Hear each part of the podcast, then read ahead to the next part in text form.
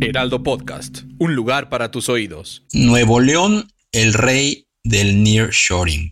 La semana pasada la empresa china CF Moto inauguró una primera planta en Apodaca, en la que fabricará vehículos todoterreno, en la que invirtieron unos 46 millones de dólares. Ridículamente, cuatro de sus directivos estuvieron retenidos 26 horas en las oficinas del Instituto Nacional de Migración del aeropuerto de Monterrey por incapacidad e insuficiencia de su personal. Algo tendrá que hacer ya esa dependencia que todavía dirige el impresentable Francisco Garduño, pues con el nearshoring se ha dado un éxodo impresionante de empresas de ese país al nuestro.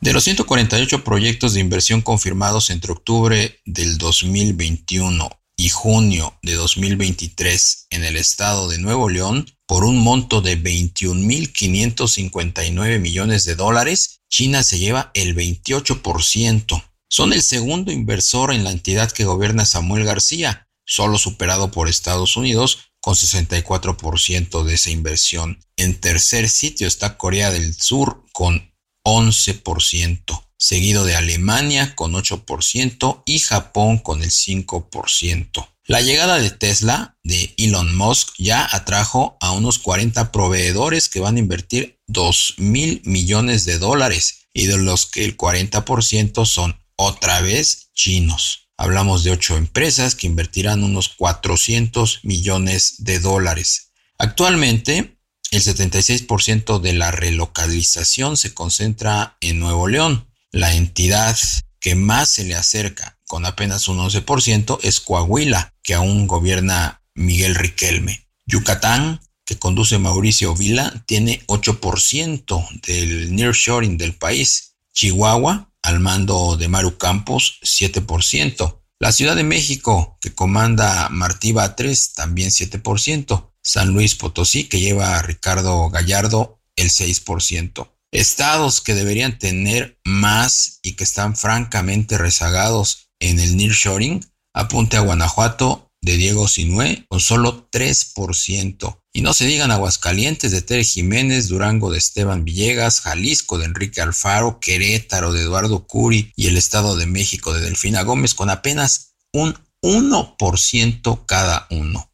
Los 148 proyectos confirmados en Nuevo León van a significar la creación de 92.058 nuevos empleos. Tan solo en el primer trimestre de este 2023 ya se han creado 63.342 fuentes de trabajo. Algunas de las compañías que se han asentado ahí son Mondelez, Lego, Mattel, Polaris, LG, Hisense, Carrier, Whirlpool, Manhawa, Kuka Home, Tata y Ascension entre muchas, muchas otras más. Por cierto, ayer hubo un panel organizado por la calificadora Fitch Ratings que dirige Carlos Fiorillo, en que uno de los temas principales fue precisamente este fenómeno de la relocalización o nearshoring, el reajuste de las cadenas de suministro en Asia, dice la agencia calificadora, podrían traer al país inversiones en el periodo 2023-2026 por la friolera de 80 mil millones de dólares. Sin embargo, Fitch, como muchos otros expertos financieros, afirman que esas cantidades de dinero llegarían sí y solo si se dan condiciones que las políticas de la 4T no necesariamente procuran. Nos referimos a energías renovables, infraestructura de comunicaciones, incentivos y sobre todo un ambiente que aliente la seguridad física y jurídica propicia para los negocios. Hasta ahora México ha contabilizado una inversión de 40 mil millones de dólares captados como resultado de ese nearshoring. No obstante, ese monto se podría duplicar si se diera ese entorno amigable. Acceder a cantidades suficientes de energía eléctrica, a mano de obra calificada y sobre todo a seguridad no es algo que se vaya a tener en los dos próximos años.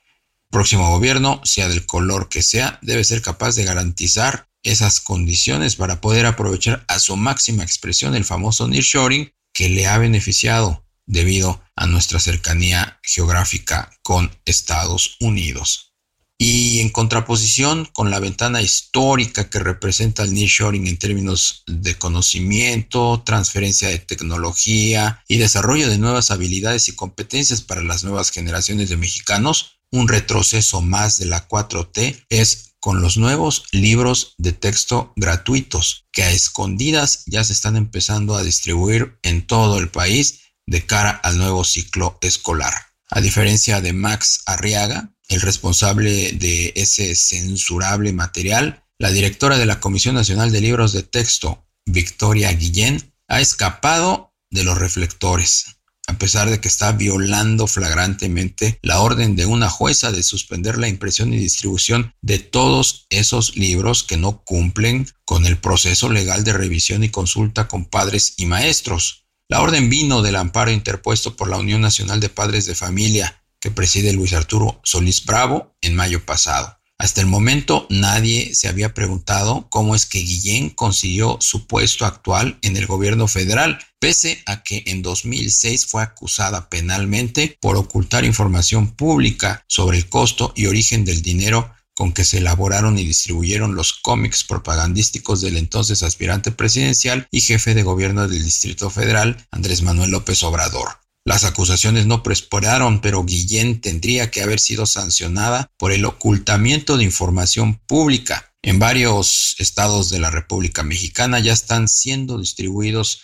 estos nuevos libros de texto sin que existan programas educativos, es decir, al margen de la ley. Desde su llegada a México en 2009, HDI Seguros que dirige Juan Ignacio González, ha sido una de las compañías que mayor crecimiento ha tenido en nuestro país. La compañía, especializada en seguros para autos, casa, empresa y gastos médicos mayores, cerró el 2022 con un crecimiento del 11% y durante el primer trimestre del 2023 el salto fue de 30%. Ambas cifras de lo que creció en el mercado.